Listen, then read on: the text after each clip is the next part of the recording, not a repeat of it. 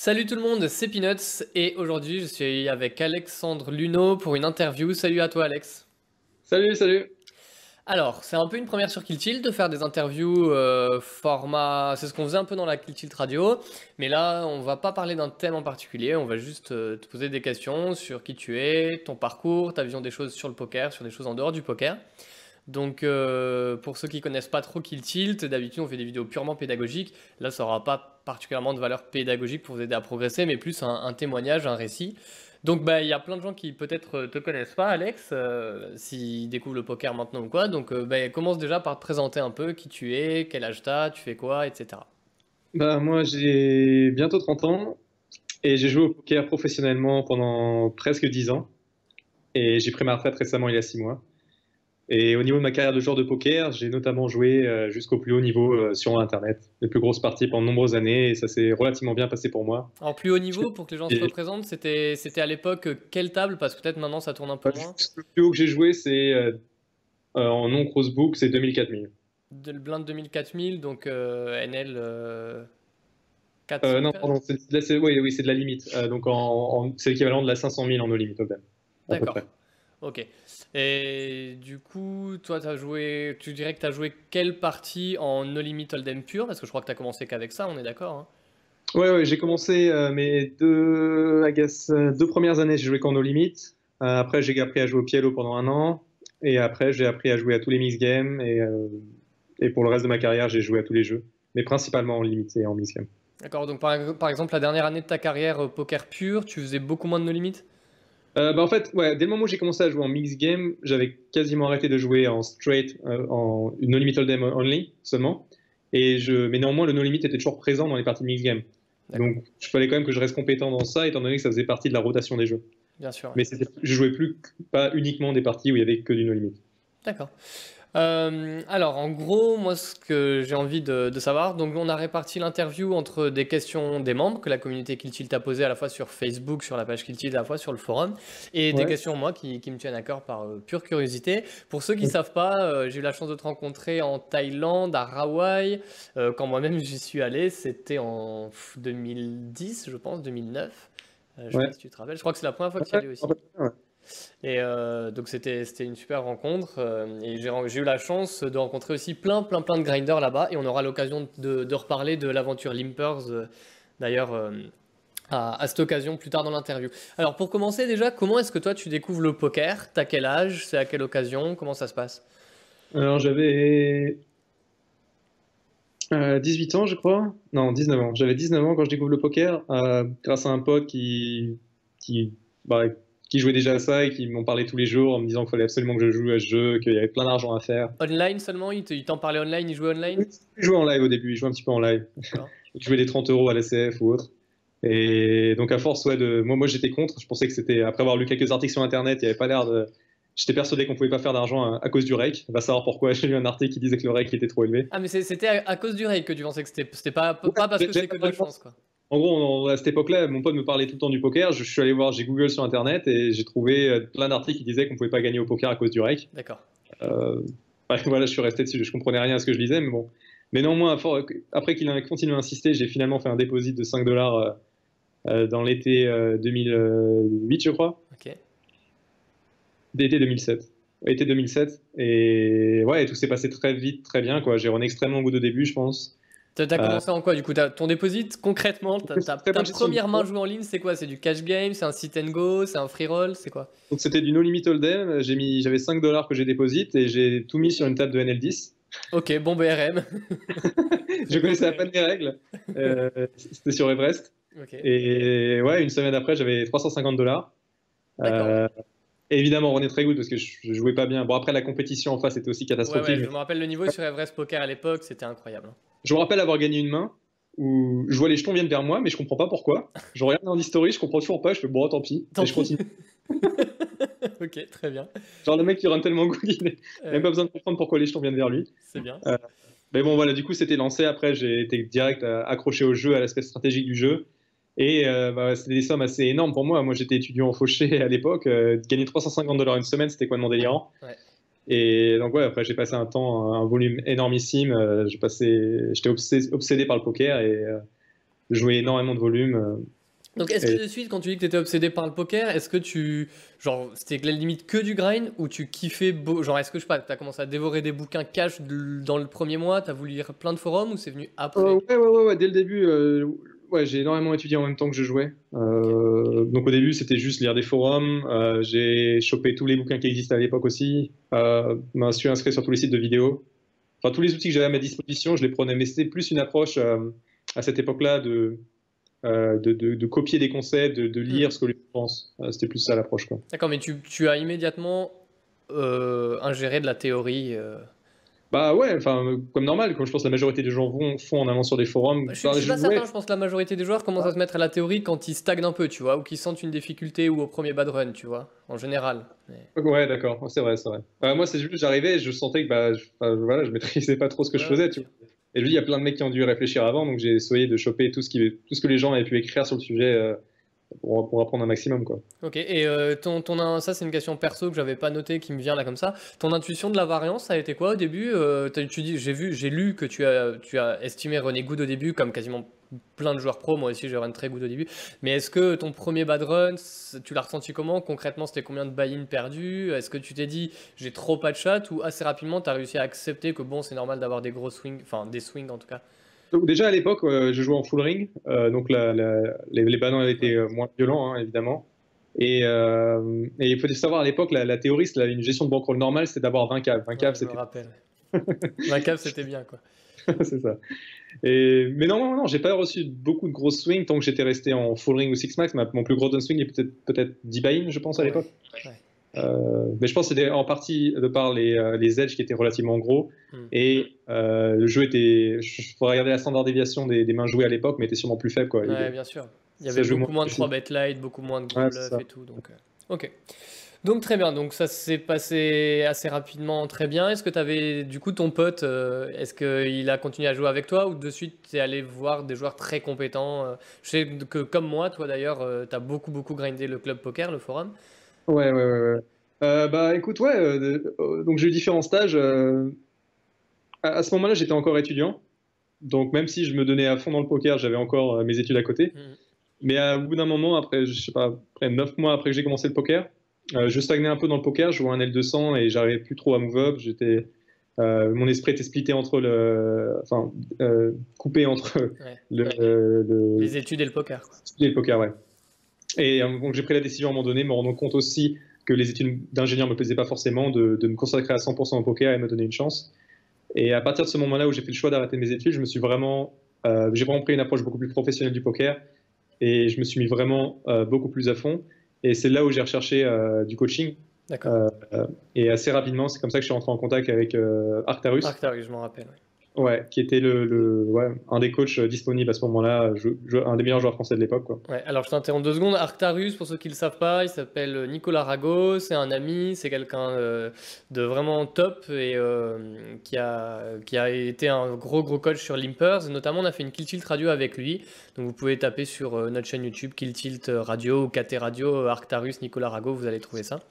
Euh, et je me rappelle ouais, que tu avais dit que ça avait été très clé dans ta progression. Alors juste avant, tu avais combien de bankroll Donc quand tu décides de quitter ton école d'ingé, c'est quoi à peu près tes résultats genre, Je joue un L200, j'avais peut-être 5000 de bankroll. D'accord. J'étais très safe. Ne, ne, faites plus ça de, de nos jours. Hein. Enfin, genre, c'est pas du non, tout. Ne faites pas ça. Pas du tout une bonne idée. ne faites pas ça. Mais pour le coup, quand j'ai fait ça, c'était pas qu'une décision pour le poker. C'était aussi vraiment. Euh, je, je, me plaisais vraiment pas dans mes études. Quoi. Tu, tu, voulais, ah, avais et à la fois envie d'arrêter les études et tu kiffais à mort le poker. Ça, ouais, c'est vraiment une combinaison des deux. Parce qu'évidemment, partir, euh, arrêter ses études pour partir pro avec 5000 dollars, c'est suicidaire. Euh, non, mais non, c'était. Bah, donc je suis parti avec ça. Et les choses ne sont pas très bien passées dès le début. Hein. J'ai stagné pendant quelques mois euh, après avoir commencé, de rester dans cette zone de 5000. C'est vraiment quand j'ai découvert le, le, heads up, le jeu en tête à tête, où j'ai vraiment fait une, grosse percée euh, en termes de limite. je crois qu'un mois plus tard, après avoir découvert le heads up, j'étais monté à 14 000 dollars, je jouais en L 400. Et c'est là où je me pris le bad run le plus violent, je pense, mentalement de ma carrière. Euh, là où je pensais que j'avais enfin décollé, j'étais en LK100, tout se passait bien. Tu te sentais bien, un peu confiant, un peu posé, quoi Ouais, parce que voilà, j'avais réussi à. Les choses commençaient à. Tu, vois, tu, viens de faire un mois, je sais pas, 5000, tu commences à calculer, mais alors ça veut dire que je peux faire euh, tant par an. Exact, j'ai fait, mais exactement pareil. J'ai fait mon premier mois à 3K, j'ai été étudiant, j'ai dit putain, mais. Tu prends ton mot, tu run good et tu, calcules combien ça te fait par an et combien tu vas faire les prochaines années. Donc j'étais content, tout se passe bien. Et d'un coup, en deux jours, euh, je retombe à 2000 dollars. Ah ouais, moins 12K en deux jours? En deux jours, j'ai tout, tout, perdu, ouais, en L400. D'accord. Bad redescend. Euh, ouais. 30, 30 buy-in de downswing en plus. Quoi. Ouais, parce qu'au final, elle est pas si énorme en, en heads up, tu vois, en tête à tête. Euh, mais ouais, là, ça fut assez violent mentalement. Euh, parce que quand tu montes sur un pic où tu dis ça y est, je suis sorti de, de, la zone de galère, là tout va bien se passer, et deux jours après tu retombes au, plus bas. Euh, donc sûrement le, le downswing mentalement le plus violent que j'ai pris. Et en plus, à cette époque, tu n'avais pas de notion peut-être de stop loss. Tu t'étais fixé des petites barrières comme ça. Et tu, est-ce que tu t'étais dit, par exemple, allez, si je retombe à 8K, j'arrête le heads up Et t'as tilté, t'as pas réussi à arrêter Ou pas du tout J'ai la chance, entre guillemets, j'ai eu besoin de me donner des stop loss que naturellement, quand je perds, euh, beaucoup de joueurs veulent continuer à jouer pour se décagouler. Mhm. Euh, moi, j'ai plutôt. Euh, je déteste jouer quand je perds, donc j'arrête naturellement assez facilement en fait. J'ai pas de. D'accord, mais pas à ce moment-là, quoi. bah ouais, c'était sur deux jours de suite. C'est pas une session de suite où j'ai tous pu. C'était vraiment plus. j'ai fait, je sais pas, six sessions en deux jours.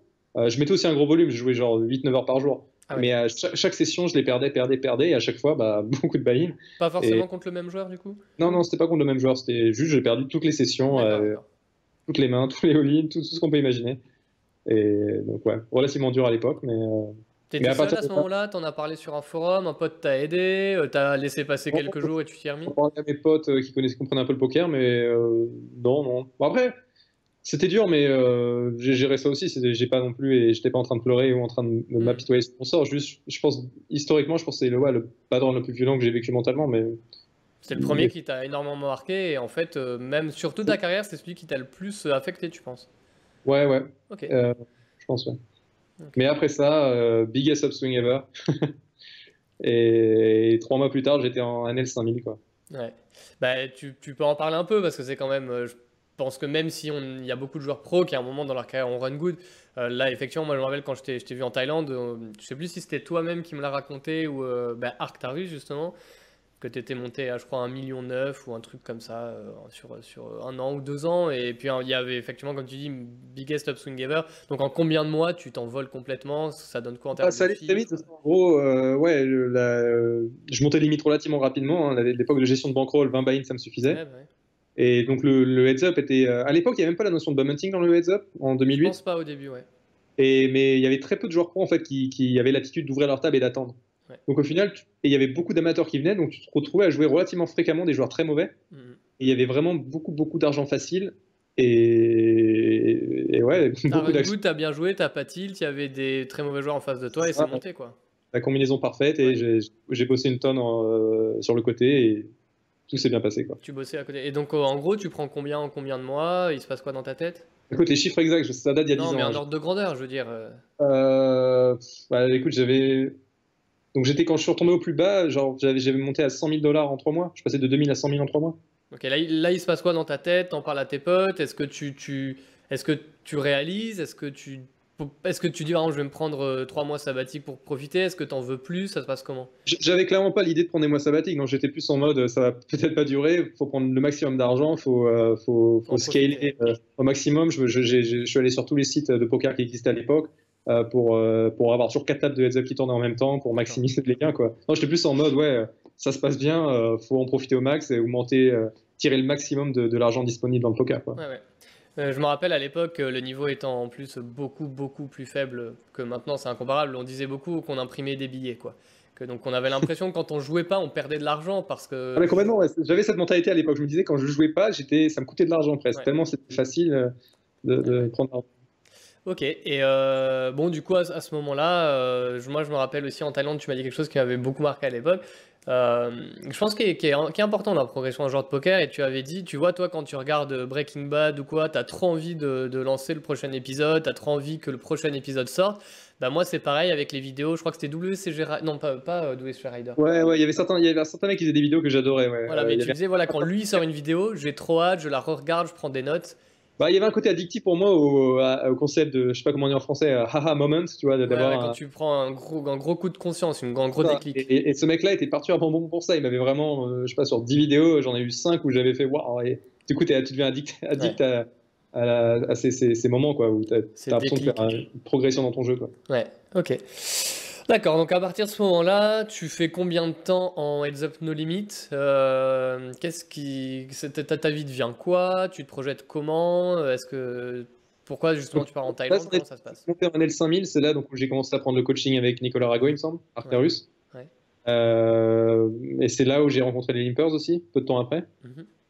Euh, donc, les Limpers, excuse-moi, je te coupe, mais pour ceux qui connaissent pas, Limpers était donc en 2009, je pense, ça est sorti 2009-2010. C'était le premier site de coaching euh, euh, français. C'était, je crois que c'était que 20 euros par mois en plus. Il me semble. Hein. Non, mais si, je, je c'était maximum 20 euros par mois. Je me rappelle, je l'ai pris en Thaïlande. c'était sorti, on était tous là, c'est super. Et donc, il y avait toi, Renaud Desfrais, Renaud 1, 2, 3, euh, Anouné joueur de PLO, Rui Kao, il y avait Arctarus, ouais. Euh, Cyril André d'Unlimit. Balmix. Balmix, et je crois que c'est tout. Enfin, c'est tout, ça fait 6 personnes au début. Et donc, effectivement, pour 20 euros par mois, on, pouvait voir des gens euh, bah, jouer en NL1K. Et bon, alors Renault, comme il dit, à l'époque, euh, votre niveau a explosé évidemment les années d'après, mais c'était du contenu top qualité FR qui a fait décoller un million de grinders. Et, et euh, évidemment, moi j'ai eu la chance de vous rejoindre dans la team Alpha, je crois, un an et demi après, vous avoir rencontré en Thaïlande. Mais toi, tu dis que ça t'a vraiment, vraiment aidé dans ta progression. Euh, ouais, ouais. Donc euh, j'ai rencontré tous ces gens-là vraiment le, mon, durant mon premier été à Vegas. et c'est là où j'ai. Et vraiment, ouais, ça, on a créé une sorte d'émulation entre nous. Pour moi, c'était les premières fois que je rencontrais des joueurs de haut niveau français après Nico. et je pense que ça a été un élément clé pour progresser, quoi, à réussir à créer dès le début un entourage relativement fort. Ouais de, de, de genre de poker de haut niveau. Quoi. Ouais, bien sûr. J'en ai parlé dans des tonnes de vidéos mentales. Euh, je leur dirais de toute façon, effectivement, être entouré d'autres bons joueurs qui ont réussi, ça aide grave euh, pour la progression, l'émulation, la motivation, techniquement et tout. Donc, euh, je comprends que ça a été clé.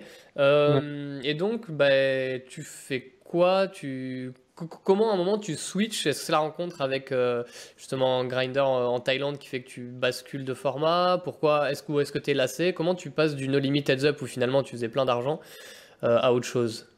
Euh, bah Déjà, juste avant de rencontrer les Nippers, j'avais aussi commencé un peu déjà à switcher au PLO. Ouais. je jouais les, toujours les deux en même temps. Mais là, vraiment, j'ai commencé à rentrer dans le monde des, des mix games. C'est en rencontrant Sébastien Sabic. qui lui jouait régulièrement donc les parties de jeux exotiques et de mix game. Et en observant ces parties qu'il jouait, j'étais assez choqué à l'époque de voir la taille des enjeux. Et néanmoins, je reconnaissais aucun pseudo. Et de manière générale, la, règle dans le poker online, c'est quand tu reconnais pas les pseudos, c'est généralement pas des champions. Quoi. Ouais, ouais.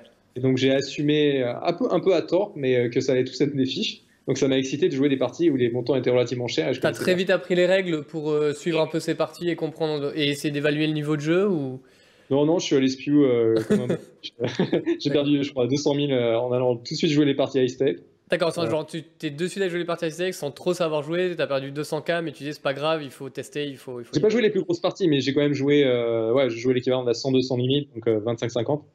Et ouais, en fait, j'avais l'arrogance de dire, comme beaucoup de joueurs l'ont fait quand on arrive dans les miss games, je me disais que j'étais relativement fort par rapport au field dans nos limites et en PLO, mhm. et que euh, s'ils sont meilleurs que moi en limite, de toute manière, ça ne peut pas être un gros edge. Je vais défoncer un LPLO, ça devrait bien se passer. ça compensera.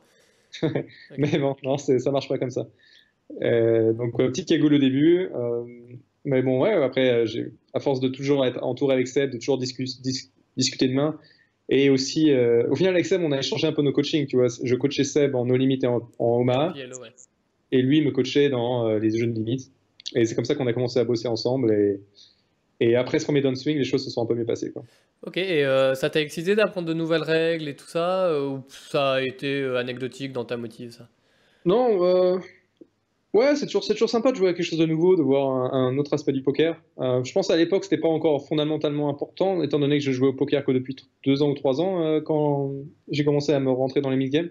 Mais sur le long terme, c'est sûr que c'était un, un, facteur important pour garder une motivation en tant que joueur pro de, de, jouer à autant de jeux. Quoi. On évite vraiment l'ennui et la répétition. Quoi. Et je me rappelle, vous étiez très proche avec Seb. Du coup, euh, à quel point tu penses que ça fait, ça fait vraiment penser à deux start qui créent une boîte ensemble et qui se complètent, tu vois? Enfin, moi, ça me donne un peu cette image. Surtout qu'aussi, on a des personnalités relativement différentes. Ouais, c'est ça, euh, vous êtes assez différents, mais est-ce que vous êtes complémentaires et tout, selon toi? Ouais, bah ouais, complètement, je pense. Ouais. C'est sûr qu'on a eu une bonne alchimie tous les deux. Quoi. Ouais, puis c'est stimulant, je pense, niveau motivation en plus. euh, C'est clairement, c'est beaucoup mieux de grinder à deux, de garder des objectifs à deux, Ouais. c'est c'est beaucoup mieux. Ok, donc euh, à ce moment-là, les mix games, euh, tu nous en parles un petit peu. Je crois que ça a beaucoup, beaucoup swing avant de décoller. Je pense que tu vas pas couper à nous expliquer un petit peu tes aventures avec Gus Hansen, les cagoules avant, après. Je crois qu'à un moment, tu as failli abandonner, il me semble que tu m'avais dit ça. Ouais, donc ce qui s'est passé, donc ça s'est bien passé. En fait, on, on a commencé à gagner assez de manière régulière dans les parties high stakes de Miss Game, mais néanmoins, notre objectif c'était de prendre des shots dans les nosebleeds. Euh, les plus Donc les grosses parties. nosebleeds, hein, pour ceux qui savent pas, c'est vraiment les plus grosses parties. euh, ça, ça, ça Bah- chiffrait à combien euh, du coup à cette époque Voilà où on gagnait ou perdre en, en une journée des centaines de milliers de dollars. Quoi. Voilà. Et donc à chaque fois, malheureusement, qu'on prenait des shots, ça se passait mal. Quoi. Et euh, on n'avait pas toute notre action, on vendait beaucoup, mais quand même, ça faisait mal à la bankroll quand tu Ouais, ouais. beaucoup de temps en plus petite limite et pour prendre le shot. Donc nos- tous nos premiers shots se sont mal passés et c'est ouais, à ce moment-là, comme tu l'as dit, qu'on a eu un moment, euh, sûrement eu l'envie de give up. Quoi. Au bout d'un moment, tu te demandes que ça vaut vraiment le coup de, de- de toujours remettre en, Ouais. en jeu tes gains. Quoi.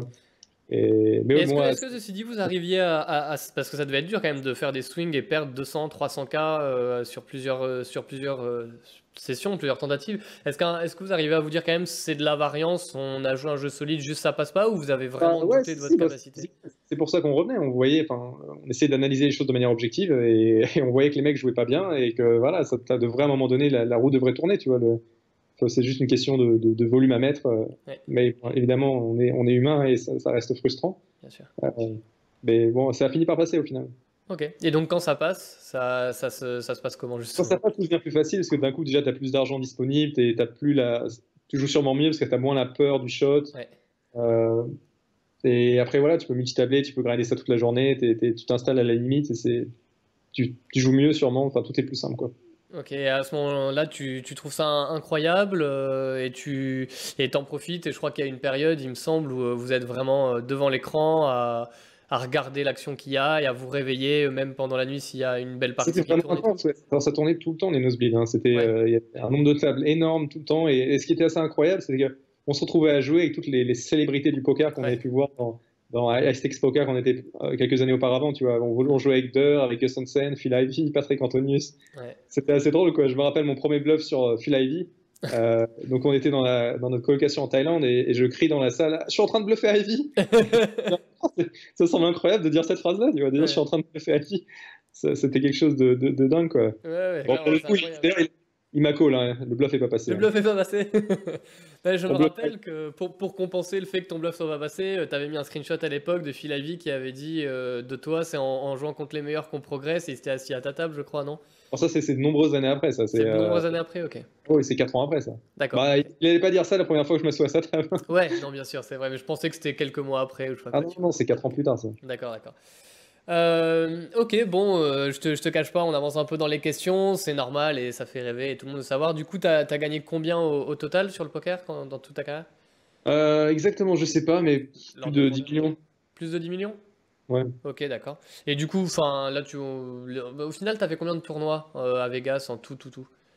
À peu près. Combien de temps j'ai joué? De tournois, ouais, live, t'as fait euh, Je dirais peut-être 80, même moins, 60. Ok.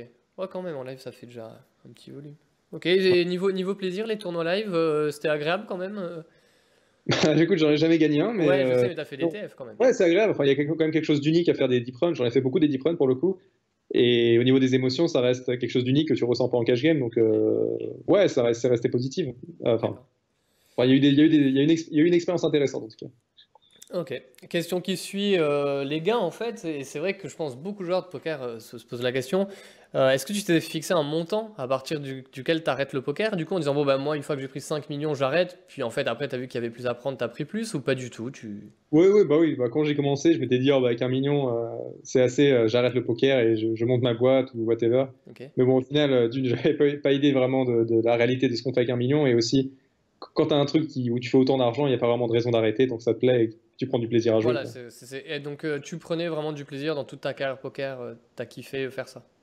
Ouais, ouais, complètement. ouais. Et bosser ton jeu et grinder. euh, Jusqu'à la fin, j'ai adoré. euh, j'étais toujours excité de jouer. et- Voilà, ce que j'allais dire, t'étais excité quand tu lançais les tables, quoi, t'avais envie. Ouais, non, j'ai toujours eu la passion du jeu jusqu'à la fin et la passion de, la, de, la- de, de chercher à mieux à jouer du mieux que je pouvais, quoi, Ouais. à maîtriser la théorie. Et... Hein, Et effectivement, moi, c'est ce que j'ai rencontré chez, euh, j'ai quand même rencontré plein de joueurs qui ont vraiment vraiment euh, réussi et qui avaient cette passion-là euh, du jeu. Justement, j'ai posé la question à Jared Tendler qui a coaché énormément de gros gros joueurs aussi. Il m'a dit, c'est un peu dur à expliquer, mais juste ils ont ils ont faim d'apprendre plus et d'optimiser plus et de toujours être meilleur. Et bon, ça, je pense pas qu'on le choisit forcément. Et on est beaucoup de grinders, dont moi en fait, hein, qui aimait beaucoup le jeu, qui adorait ça mais pas au point de d'en être un peu obsédé. Tu as employé le mot d'obsession tout à l'heure. Le meilleur joueur, c'est de passer le plus de temps que d'autres personnes dessus. C'est pas, une question de talent, mais il y a sûrement combien d'heures on passe dessus. Et pour passer beaucoup d'heures, il bah, faut être passionné. Tu jouais, tu jouais vraiment. Euh, enfin, tu passais quoi 10 heures par jour pendant des mois, voire des années à un moment? Au début, c'était vraiment dingue. Je, je, quand, quand, je suis passé pro et j'ai quitté mon école d'ingé, je me suis mis une pression énorme aussi parce que comme j'avais fait un choix relativement euh, fort, je voulais vraiment donner à 100% et je me là, c'était vraiment du délire. Je faisais que ça. Je me réveillais à 7h du match, je jouais toute la journée jusqu'à 18h et à 18h j'allais euh, geeker, mater des vidéos et bosser mon jeu et j'allais ah dormir. C'était en, mode vraiment. Euh... C'était un peu, ça marquait se prendre des que faire autre chose, mais c'était presque. Euh, la moyenne était vraiment de 10 heures par jour de taf. Ouais, ouais d'accord. Évidemment, tu as, raison, il n'y a, pas de secret. Si on kiffe euh, à mort, qu'on est excité de jouer et qu'on passe les heures, évidemment, ça paye. Ok, euh, donc bon, tu as, parlé d'Arctarius qui t'a beaucoup aidé à progresser. Est-ce qu'il y a d'autres joueurs marquants qui t'ont aidé? Je sais pas, je sais qu'à un moment, euh, avec Cyril, vous aviez beaucoup bossé le, No Limit un peu, non? Bah, le, contact avec l'Inlimper de manière générale, ouais, m'a beaucoup aidé euh, au début. je pense que c'était surtout mes premiers contacts avec des joueurs de, à savoir comment des joueurs de poker pensent, tout simplement, parce qu'au final, euh, des joueurs de poker de haut niveau, à l'époque, j'en connaissais pas d'autres. Mhm. Sinon, bah, il y a eu Seb, évidemment, euh, qui m'a appris à jouer au jeu de mix game, euh, Nico, qui m'a un peu coaché, mais surtout, je dirais aussi, j'ai eu, j'ai eu beaucoup de coaching en no limit au fur et à mesure des années. Hein. J'ai eu, je pense, trois coachs dans ma carrière en no limit. Ok, que tu trouvais sur des sites de coaching ou? J'ai été coaché, ouais, non, mais c'était relativement connu. Il y a eu tout d'abord Internet Poker à l'époque, qui m'avait coaché en, en PLO et en no limit. Après, j'ai été coaché par j'ai eu un deal très intéressant à un moment donné quand je jouais les, euh, très grosses parties de Nosebleed. Euh, je vendais une partie de mon action. Euh, et en, échange, donc il me payait de l'argent pour ça, mais aussi il me donnait un coaching limité en No Limit Hold'em. Et l'un des mecs, c'était des Allemands, je vais pas donner le nom, mais il y avait un joueur. c'est juste par rapport à lui, un, joueur de très haut niveau allemand qui m'a coaché de manière illimitée en tête à tête, en heads up. Et aussi, ouais, il y a même deux ans de ça, j'avais repris un autre coach de No Limit en, il y a deux ans encore Ouais, ouais j'en ai eu un autre il y a deux ans. Il s'appelle euh, Wouter. Ok. Il avait croché euh, à 10 PTBB euh, le, top 10 mondial du. à 10 PTBB Oui, oui. Ses résultats sont pas connus, mais c'est l'un des plus gros crocheurs des trois dernières, cinq dernières années en No Limit Hold'em. D'accord. Et m'a beaucoup coaché aussi, quoi.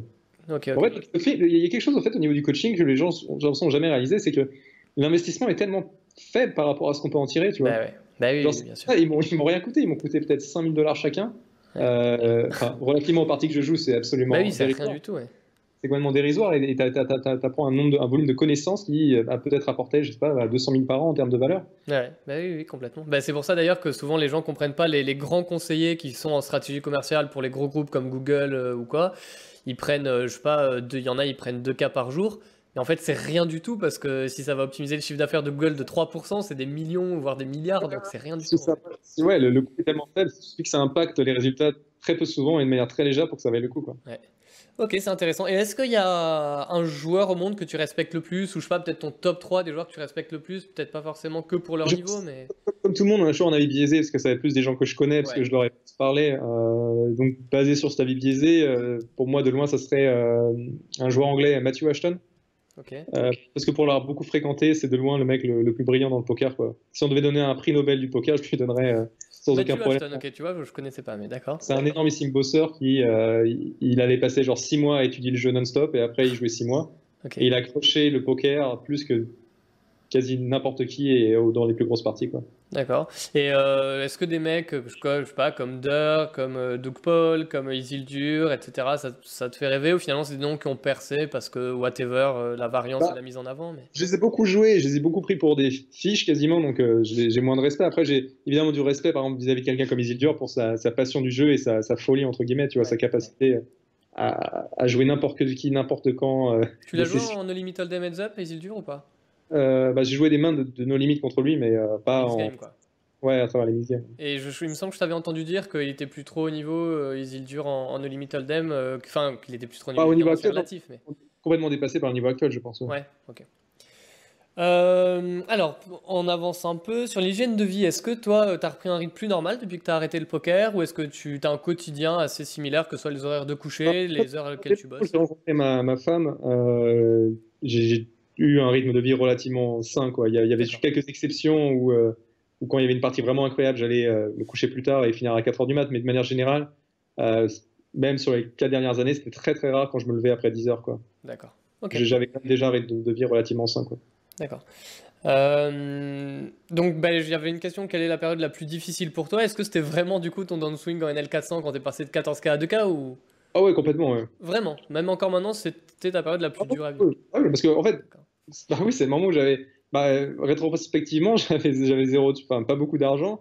Euh, j'avais fait une décision très forte dans le choix dans ma carrière et j'étais au- pas au top du top, tu vois. Ouais, ouais, ouais, non, je comprends. Ça se Mais- c'est relativement à ta situation en fait. Ouais, ouais, mais j'ai jamais été dans une position délicate le reste de ma carrière. hein. J'ai toujours. euh, Oui, après, t'avais la rôle en fait. et- En fait, après, j'ai eu des downswings énormes en termes d'argent, mais en termes d'impact sur ma vie ou de pourcentage de ma rôle, c'était, euh, c'était pas du tout euh, significant, quoi. Il y avait, ça n'avait pas d'impact.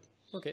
Et inversement, du coup, euh, ton, à la fois ton meilleur upswing, mais plutôt en fait euh, la, la fois où tu as été le plus heureux dans le poker. Ça peut être sur une session, une journée ou une période de quelques mois, mais quel, est le, je sais pas, le moment où tu sens le le- plus le- le heureux et premier épanoui au poker?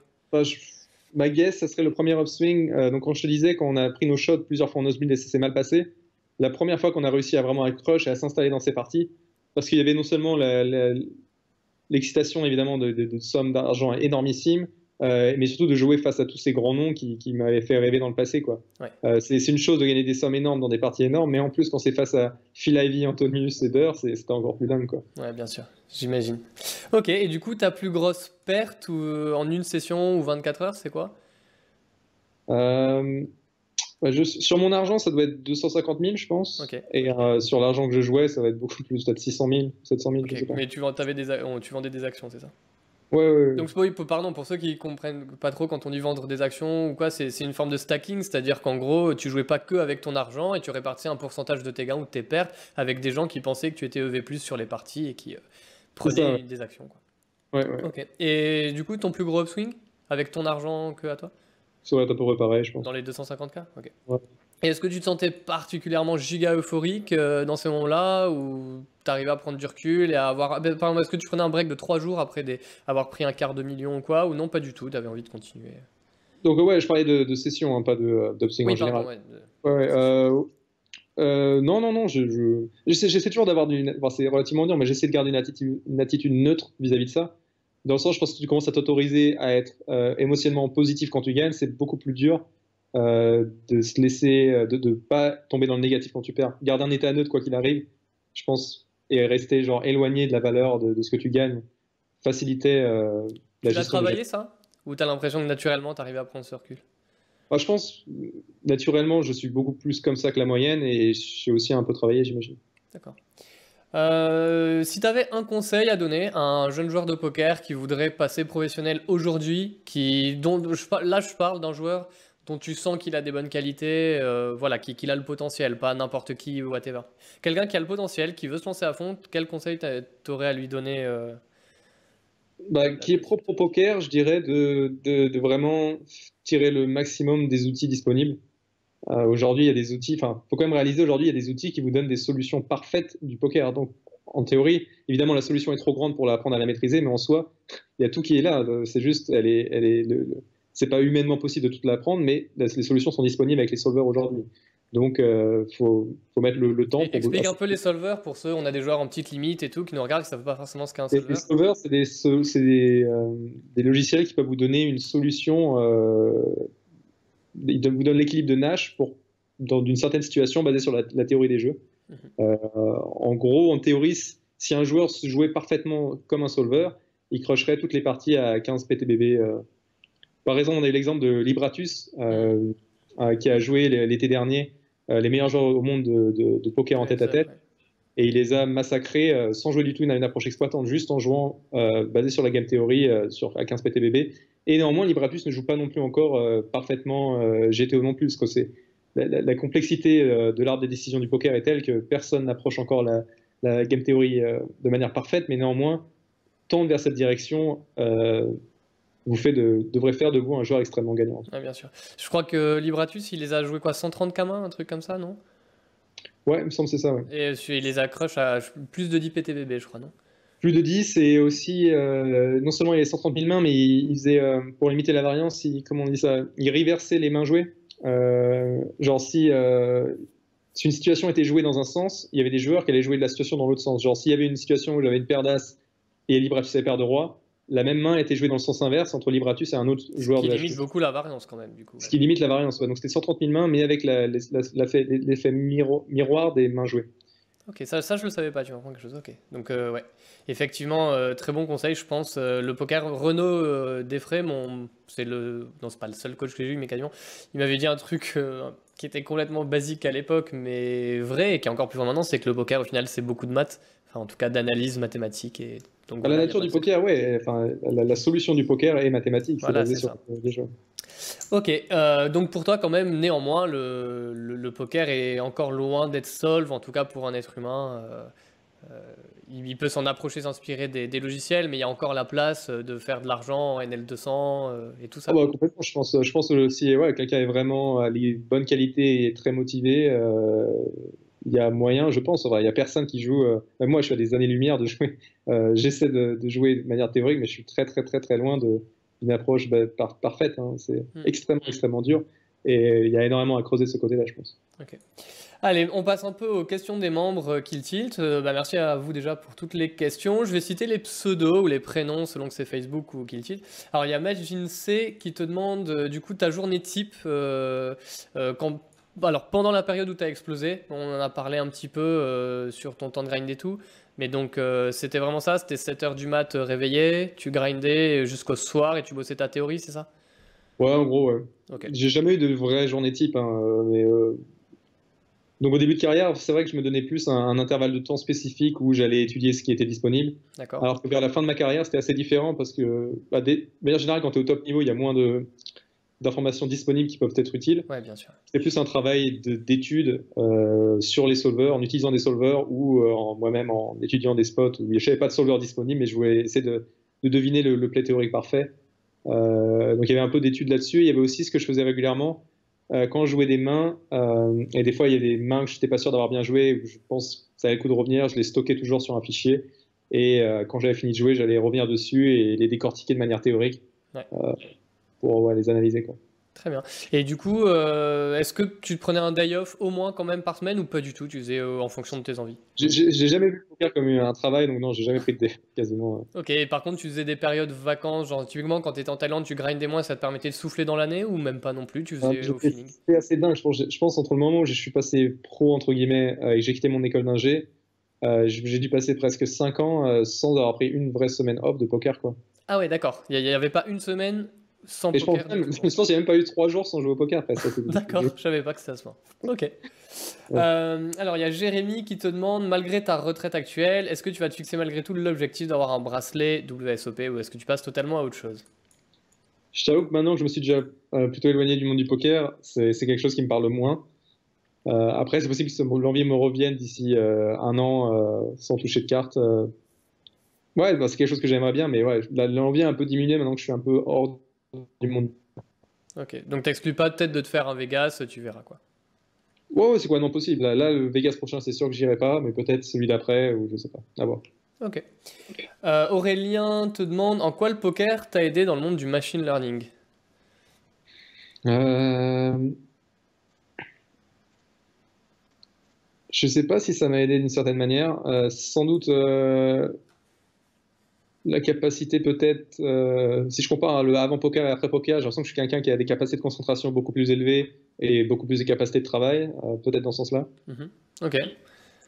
Des esprits d'analyse, peut-être, logique, être très carré? Ouais, mais je suis pas sûr que, ouais, je suis pas sûr que le poker ait forcément beaucoup développé ça, ou peut-être un peu, je sais pas. Ok. ouais, non, j'ai pas, pas l'impression que le lien est forcément évident. Et du coup, aujourd'hui, là, dessus de maintenant, euh, Johan te demande quel souvenir tu gardes de l'époque Limpers Que du positif et tout ou... Ouais, vraiment que du positif. C'est vraiment tous devenus des excellents potes. Donc, euh, ouais, vraiment que du positif. Ouais, ouais. Alors, bah, du coup, euh, est-ce que, est que tu penses qu'il faut un QI au-dessus de la moyenne pour réussir au poker Et est-ce que tu connais ton QI? Alors, euh, non, je ne connais pas mon QI. Et, et écoute, pour réussir au poker, je, je ferai une guess qu'il faut euh, faut pas être con. Après, c'est dur de mettre une limite sur euh, à quel point il faut être intelligent. Mais je ferai juste une remarque peut-être, c'est que c'est vrai que si on regarde au tout plus haut niveau dans le poker, euh, il y a quand même une certaine récurrence que les gens sont, euh, dont j'en fais partie, socialement pas forcément les plus doués, et euh, donne une certaine tendance un peu à être euh, très intello. Donc ouais, j'imagine il y a sûrement une petite euh, componente euh, dans ce sens-là au plus haut niveau. Après, de manière plus globale, je suis pas trop sûr de ça. Ok. Alors, Zambla euh, te demande, est-ce que pour être gagnant en NL200, aujourd'hui évidemment, euh, et au-dessus, donc NL200 et plus, est-ce qu'aujourd'hui il faut selon toi des qualités vraiment innées, comme les capacités d'analyse, les maths ou quoi? Ou est-ce que tu penses vraiment que ces facultés, elles peuvent se, se développer avec euh, vraiment, si on travaille beaucoup, qu'on est très motivé? Ou que non, il faut quand même un stock inné à la base, sinon ça, ça le fera pas, quoi. Je, je, pense je sais pas à quel point, ça c'est le débat, qui est, qui est- la part d'inné et d'acquis, comment, est-ce qu'il y a des gens qui, je sais pas, ce serait la même question, est-ce qu'il y a des gens qui sont pas capables de, euh, s'ils font tous les efforts possibles, d'avoir un, un bac, je sais pas, euh, bah, je pense que si, euh, je pense que c'est possible pour la majorité des gens s'ils font l'effort. Après, oui, si quelqu'un devient d'un milieu pas du tout académique, a arrêté ses études à 16 ans, ça va être beaucoup plus dur, c'est Hmm. sûr. Ok. Sorrento te demande, est-ce que ton statut de joueur de poker pro t'a à l'époque aidé à pécho plus facilement? Question insolite, mais elle y était. Euh, je sais pas, je crois. j'ai- j'ai- au- Contrairement, j'essaie jamais de dire que j'étais joueur de poker quand Ah même. ouais, tu d'accord. Tu le mettais pas en avant direct. Bah, même pas du tout, non. J'avais peur justement que ça allait influencer dans le mauvais sens euh, et euh, attirer les mauvaises personnes. Donc, non, plutôt j'allais ne pas en parler ou le minimiser, quoi. D'accord. Euh, Carrotman euh, te demande comment as-tu fait pour garder la motive aux tables, pour jouer à de telles limites et après tant de gains, qu'est-ce qui te motivait vraiment à retourner aux tables? Qu'est-ce qui, tu disais tout à l'heure que tu étais excité. Est-ce que tu saurais là te faire prendre un petit temps pour te rappeler euh, cette, cette excitation-là et l'expliquer en fait? Pourquoi tu étais excité? Qu'est-ce qui te plaisait? Euh, euh, comme je te dis, même à la fin de ma carrière, il y avait encore, j'avais encore tous les jours plein de trucs à étudier. Il y a encore plein de spots dans plein de jeux que je ne maîtrisais pas et que j'avais envie d'être meilleur et j'avais envie de. Il y a ça, il y avait aussi l'envie d'être meilleur que la, com- la- la compétition, que les gens en fassent, tu vois. Euh, être le meilleur joueur, c'est quand même quelque chose de, de très stimulant. Euh, ouais, je pense ça, principalement ça, la, la compétition et la- l'aspect euh, théorique qui m'a toujours fasciné. Plus aussi, je dirais, euh, la, la chance que j'ai eue, c'est de jouer à autant de variantes, autant de jeux. Je pense Ouais. que ça a facilité euh, le fait de- de- d'éviter le burn-out, quoi. Comme je jouais Mm. toujours à différents, c'était peut-être beaucoup plus facile de. de- Mais de- ce qui te drivait dans ton excitation, tu penses que c'était de toi te dépasser, un petit côté euh, d'essayer d'être vraiment le meilleur, de battre les autres, ou la théorie vraiment de comprendre, ou, les, ou un très bon équilibre des deux, mais Sûrement les deux, je pense. d'accord, ok. Euh, parce que ça, ça, c'est vrai que je connais beaucoup de joueurs, euh, j'étais un peu comme ça, qui prenaient presque limite plus de plaisir à apprendre de nouvelles choses qu'à grind. Et évidemment, euh, s'il y en a qui veulent faire que grind, mais qui ont du mal à progresser techniquement, c'est pas ouf. Et avoir les deux, c'est une grosse Je pense que le mieux, le, le- le truc le plus kiffant, c'est d'apprendre de nouvelles choses et tu te rends compte que ça t'aide à accroche, la- Ouais. les gens. Ouais, clairement, c'est vrai.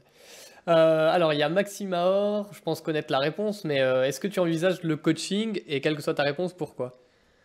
Euh, non, bah écoute, j'ai quitté le monde du poker et je, j'ai beaucoup de mal à, à, à splitter, à, à découper mon attention entre différentes choses. Genre, je peux pas rester un peu dans le poker et faire de nouvelles activités. Et maintenant que j'ai quitté le poker, je préfère me concentrer à 100% sur d'autres choses et pas me remettre mon esprit dans le monde du poker. Ouais. Et qu'est-ce que tu penses de l'avenir du poker en général? Comment tu le vois? Euh, Pas la je peine d'être politiquement correct, hein, tu dis ce que tu veux. ok, bah, je pense que dans le poker sur Internet, pour les high stakes, c'est condamné à mourir très vite. Ok. euh, de par les solvers, parce qu'on a déjà aujourd'hui des solvers disponibles dans tous les jeux, euh, donc des résolutions parfaites du jeu, et je pense que ça existe peut-être déjà, et il n'y a qu'un pas pour avoir des logiciels qui vous permettent de prendre des décisions en temps réel basées sur le solver, même des bots, Mhm. donc du coup des joueurs imbattables. Donc pour des grosses parties, ça va évidemment plus être possible. Euh, pour des parties aux enchères plus petites, ça prendra plus de temps, mais à terme, ce sera pareil. Euh, le monde des tournois a sûrement plus de, de, de, de chances de survivre pendant longtemps. Tournoi live, Et- tu veux dire, hein, je suppose, du coup. Non, tournoi online. Et, Même online? ouais, le monde du tournoi online a plus, euh, plus d'avenir, je pense. Ça va être, je dirais, high stake, je dirais horizon 2 ans, cash game no limite 200 online, je dirais horizon 5 ans, to- tournoi online peut-être 8 ans, et le live, ça va durer très longtemps. Ouais, le live, je pense qu'effectivement, c'est. C'est ça. Ouais, ça, ça marche très bien. D'ailleurs, je crois que dans les chiffres de l'Argel, euh, bon, ça stagne un peu, là, le poker online, mais c'est pas ouf. Par contre, je crois que le- la fréquentation des tournois a un peu augmenté. Les gens aiment beaucoup ça. Le moment ouais, bah, c'est, la variance fait que c'est un jeu extraordinaire. La variance dans le tournoi fait que. ouais, c'est vrai pour tout le monde. Quoi. Ouais, ouais, tout le monde. Et puis, à un moment, tu en as tout le temps, enfin quasiment tout le temps pour ton argent, pour ton shot d'adrénaline. Quand à un moment, tu fais all-in, même avec tes 12 blindes au bout de 4 heures, bah, t'as quand bah, même euh, ce petit côté-là. Quoi. Ok, il y a Karubi qui te demande est-ce que tu as eu des gros moments de doute Donc, pas de bad ou de baisse de morale, mais vraiment de doute et comment tu les as surmontés? Euh, j'ai eu des moments légers de doute dans ma carrière. Bah, je reviens encore une fois au début, euh, quand euh, j'ai fait le choix de quitter mon école et que j'avais pas de bankroll et que je commençais. Euh, à chaque downswing, ouais, il y avait un peu de doute, de demander est-ce que j'ai pris la bonne décision. Tu tenais ton entourage au courant, genre ta famille, de, de tes swings? Bah, Quasiment tout le monde était contre, contre mon idée aussi, donc ça n'avait pas forcément. Tu leur as dit quand tu es retombé à 2-4 bankroll ou tu as attendu que ça remonte? Je donnais jamais de chiffres, je préférais éviter. je pense que c'est mieux de pas communiquer les chiffres aux personnes hors poker. Ouais. Et ouais, donc pas mal de doutes là. Après, sinon, je, suis relativement confiant en général, donc euh, j'ai pas un esprit trop négatif, donc je me mets rarement des doutes. Euh. Paralysants, quoi. Ouais. Ok.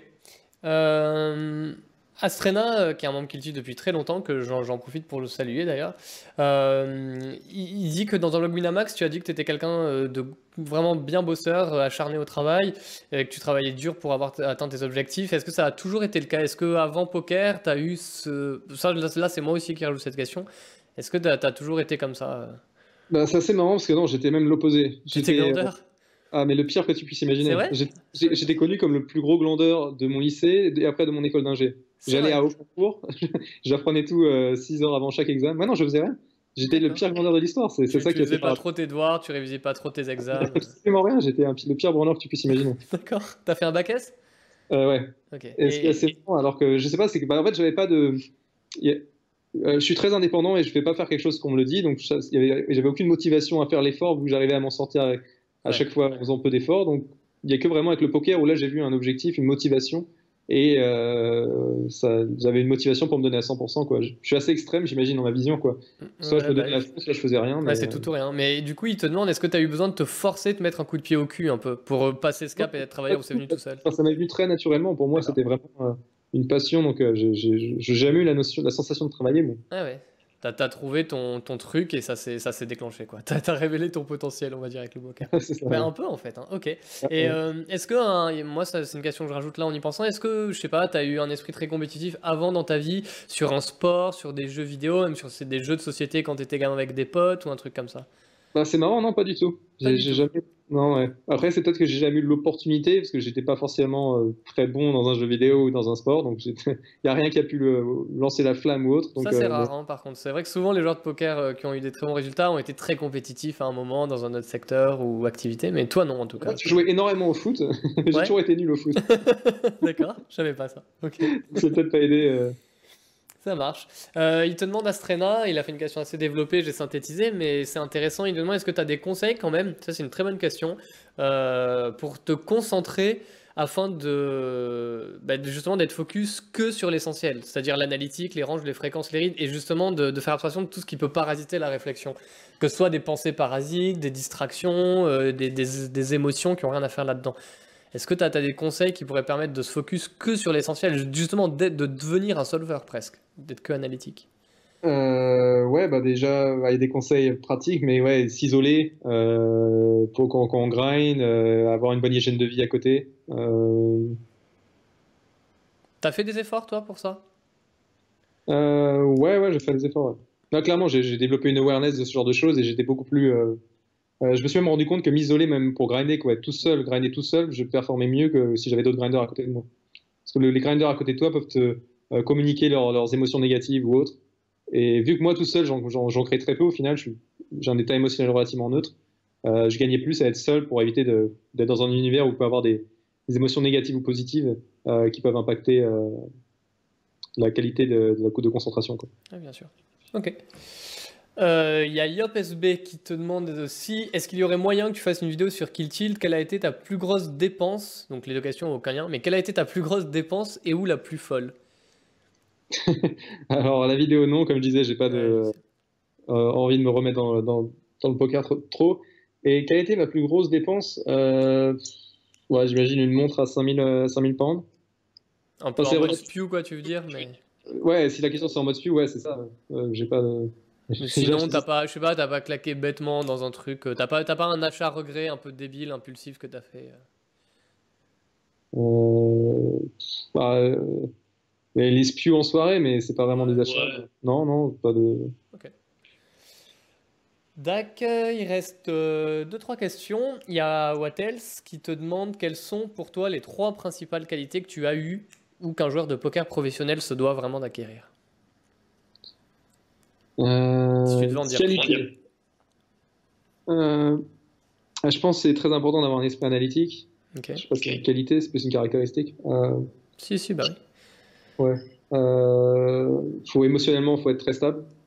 Je pense que c'est mhm. absolument indispensable d'avoir arrivé à, gérer ses émotions négatives. Euh, Donc analytique, gestion des émotions, enfin esprit analytique et carré, gestion des émotions, et si tu en devais en donner un autre de qualité? Euh,